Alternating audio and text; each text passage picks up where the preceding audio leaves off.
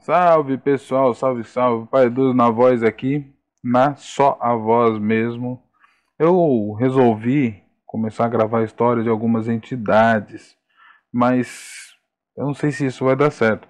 Mas para eu saber se isso vai dar certo, eu preciso que vocês dê like. Porque é o único jeito que a gente que faz conteúdo para internet, saber se as coisas estão dando certo ou não, é com o like de vocês. Enquanto mais like tiver, né? É, eu vou saber que tá, eu tô dentro do caminho certo, que vocês estão gostando das histórias, coisa e tal. Aí eu procuro o quê? Trazer história das pombagira, trazer histórias dos Exu, Preto Velho, Caboclo, né? Lembrando que é, as histórias que eu vou contar são histórias de uma entidade. Sabe, sabemos que todas são umas falanges, né? Então, isso é de uma entidade só. Mas eu tenho certeza que vocês vão gostar. Vamos lá? Olha só, a história de hoje é uma surpresa. Um rei casado com uma princesa que se apaixonou por uma bela e jovem feiticeira. Parece conto de fadas, porém é a história de uma das mais importantes pombagira. Maria Padilha nasceu e cresceu em Astúlio, Palência, na Espanha, por volta do ano de 1334 e faleceu em Alcazar, na Sevilha, em 1361, possivelmente de alguma doença. Posteriormente, seu corpo foi transportado à sua terra natal, aonde permaneceu até que reconheceram como rainha.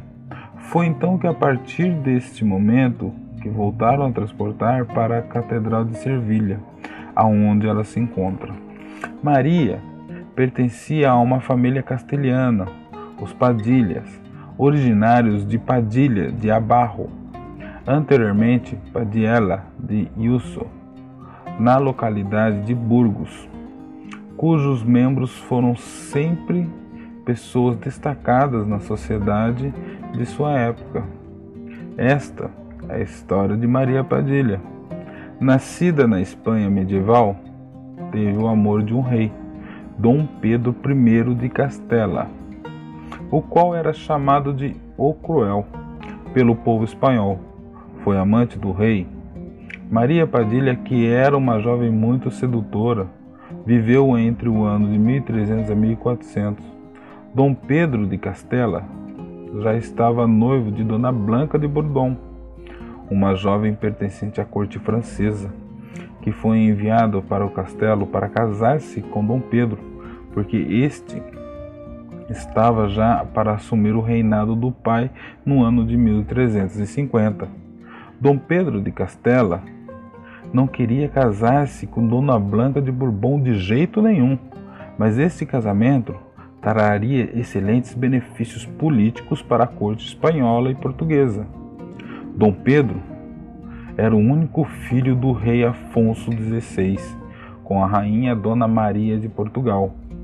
Guerreiro, cheio de honra e coragem, vindo assumir o trono de Castela em 1350. A cidade de Andaluzia, no sul da Ibéria, tornou-se a capital do Reino Unido de Castela Maria Padilha foi viver no reino de Castela como dama de companhia de Dona Maria, mãe de Dom Pedro I de Castela, o Cruel. Padilha fez junto a uma árvore um feitiço de amor para conquistar o amor de seu rei e se preparou um, e preparou um espelho vindo fazer com que o rei olhasse para o espelho mágico sem saber o que estava sendo enfeitiçado pelo poder do espelho. Esse poder eu conheço. O feitiço lançado ao rei pela poderosa Padilha seria eterno. Através desse feitiço, Dom Pedro se apaixonou por Padilha loucamente. Padilha e o rei de Castela, às escondidas começaram um grande caso de amor, aonde sabiam que jamais seriam aceitos pela família, tampouco pela corte. Maria Padilha trabalhava na magia com um judeu cabalista e que este a ensinou muitas magias e através destas conseguiu dominar o rei de Castela completamente. Ele tinha barba branca e usava um capote com desenhos de sinais poderosos de magia negra. Como ele, como ele teria aprendido a arte da Goécia, a magia negra Dom Pedro fez um castelo em Servilha a pedido de Padilha. Este castelo foi feito em um estilo árabe, palácio. Foi construído, apresentado a Padilha pelo seu amado rei de Castela. Então Padilha passou a ficar como a verdadeira rainha de Castela. Dom Pedro, sua vinda ao castelo era secreta. Padilha mandou chamar uma bruxa de Andaluzia a qual era perseguida pela igreja, mas não se tinha provas de sua ligação com o diabo, a qual fez um trabalho de amarração para a Padilha, aonde o erotismo que uniu amantes foi como um impulso sagrado. Em uma igreja havia um relicário aonde em seu interior guardava uma relíquia, um cinto que dizia ter pertencido a um santo. Padilha então pensou: se esse cinto é poderoso, eu vou pegá-lo. Assim retirou o velho cinto que estava ali. A seguir foi até o final da igreja onde havia uma tumba na qual estava sepultado um santo. Aproximou-se da tumba, passou o cinto pelo ataúde, guardou-se e saiu. Pegou um pedaço de chumbo, derreteu e colocou em uma bacia com água e espiou lá para dentro. Em seguida, pegou o chumbo, revirou-o para todos os lados, por fim prendeu o chumbo ao, prendeu o chumbo ao cinto e levou o cinto ao seu amigo judeu cabalista, a qual trabalhou com fé e vigor no feitiço. Terminando a magia, mandou que Padilha colocasse esse cinto encantado no lugar onde estava o cinto que Dona Blanca dera ao marido. Depois Padilha foi ao nicho de São, de São Crispim e orou, batendo no peito como uma penitência, e depois esperou o resultado. Em frente ao bispo, o cinto se moveu e transformou-se em uma cobra pronta para picar o rei. O cinto era igual ao da Dona Maria Blanca. Havia dado para o rei.